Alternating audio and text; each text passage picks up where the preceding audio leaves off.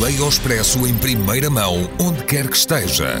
Assine o Expresso Digital e tenha acesso a todos os conteúdos exclusivos e leitura antecipada do semanário às 23 horas de quinta-feira. Apenas 1,35€ por semana, durante dois anos. Todas as vantagens em expresso.pt barra assinatura digital. Expresso. Liberdade para pensar.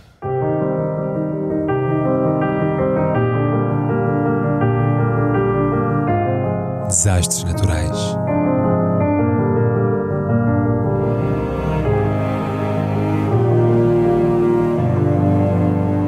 Por António Araújo.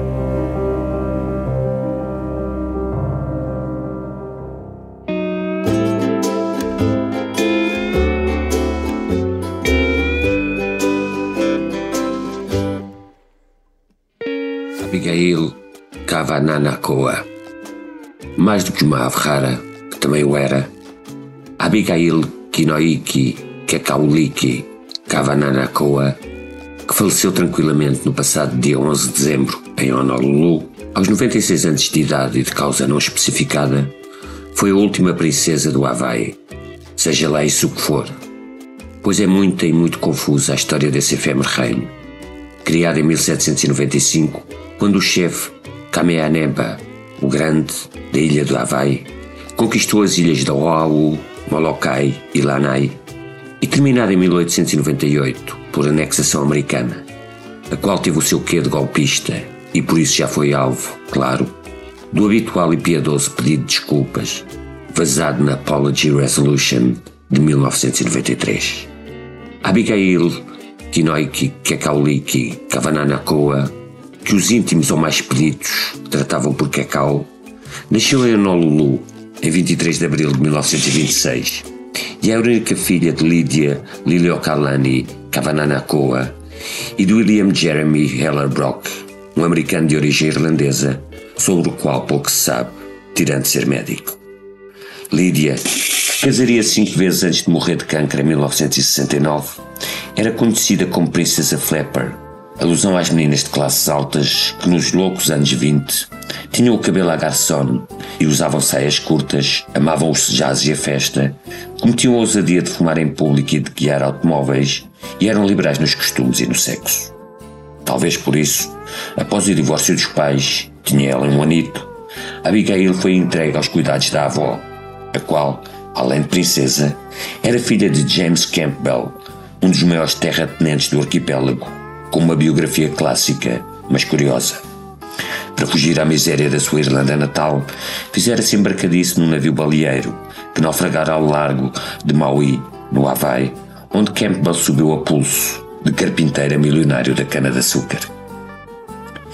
A menina seria educada em colégios de elite de Honolulu, de Xangai e da Califórnia, e aos seis anos foi adotada pela avó na tradição havaiana do Anai, tornando-se, pois, sua sucessora e princesa de pleno direito, ainda que, se acaso um dia a monarquia fosse restaurada no território, o trono coubesse ao seu primo, Edward Kavananakoa Judy, que veio a ser piloto na Segunda Guerra e que morreu em 1997. Nascida na realeza em Bercedoiro, Abigail concluiria o liceu na Notre Dame High School, em Belmont, na Califórnia. Depois, entre 1943 e 1944, frequentou a Universidade Dominicana de San Rafael, também na Califórnia, e em 1945 estudou na Universidade do Havaí. Mas não consta que tenha acabado o curso. Notabilizar-se-ia antes como criadora de cavalos Quarter, uma raça norte-americana de equídeos cujas origens remontam ao século XVII, com a chegada dos europeus à costa leste, e cujo nome decorre do facto de serem especialmente talhados para alta velocidade em corridas de curta distância, a quarto de milha. Os seus cavalos tiveram duas vitórias de peso. Em 1993, a Classic Dash, o nome do seu cavalo, ganhou o All American Futurity, que todos os anos, pelo Dia do Trabalhador, se realiza em Ruidoso Downs, no Novo México, com prémios de mais de 3 milhões de dólares, uma das provas mais ricas do hipismo americano. E em 1995, outro cavalo, Evening Snow, triunfou no Los Alamitos Futurity, em Cypress, na Califórnia, outra faustosa compita. A princesa, que inter era dona de um rancho à Califórnia, o Lakeview Quarterhorse Ranch, especializado na criação de American Quarters, recebeu em 2016 um doutoramento honoris causa pela Universidade do Colorado, em reconhecimento do apoio que deu, ao longo de anos, ao seu Centro de Medicina Hípica, designadamente à Unidade de Investigação Ortopédica, que estuda as lesões musculoesqueléticas dos cavalos e as medidas não invasivas para tratá-las, como a acupuntura e a quiropraxia. Com uma colossal fortuna herdada do avôzinho Campbell, Abigail era presidente da Fundação de Amigos do Palácio Iolani, que se dedica à preservação da cultura havaiana e ao restauro do Palácio Real que seu tio bisavô construíra no centro de Honolulu, em 1879. Em 2015, participou nos protestos do telescópio de 30 metros, uma onda de violentas manifestações e cortes de estradas que resultaram dezenas de tensões contra a construção de um telescópio gigantesco na carteira adormecida de Mauna Kea, o vulcão mais sagrado da cultura e da religião havaianas.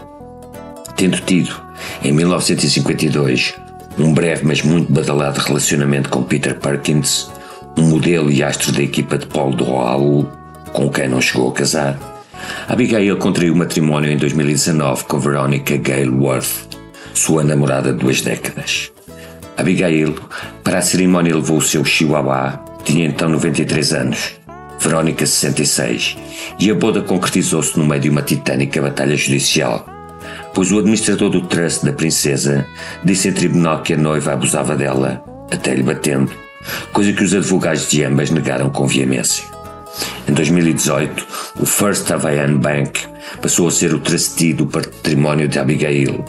E há dias, Veronica Worth tornou-se herdeira de uma fortuna de mais de 250 milhões de dólares, mas não do título de princesa, que agora se extingue para sempre.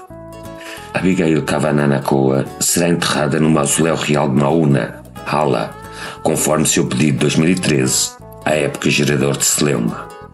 Alegaram então os mais puristas que o seu título principesco era meramente cerimonial e não realmente real. Disseram os republicanos que sepultamentos régios eram coisa do passado. Os mais práticos, enfim, fizeram notar que já não havia espaço na tumba para albergar mais cadáveres. O dissídio resolveu-se com uma campa mais pequenita, de 15 por 15, posta de esquina, mas digna. Metida lá a princesa, outros lhe gozam a massa.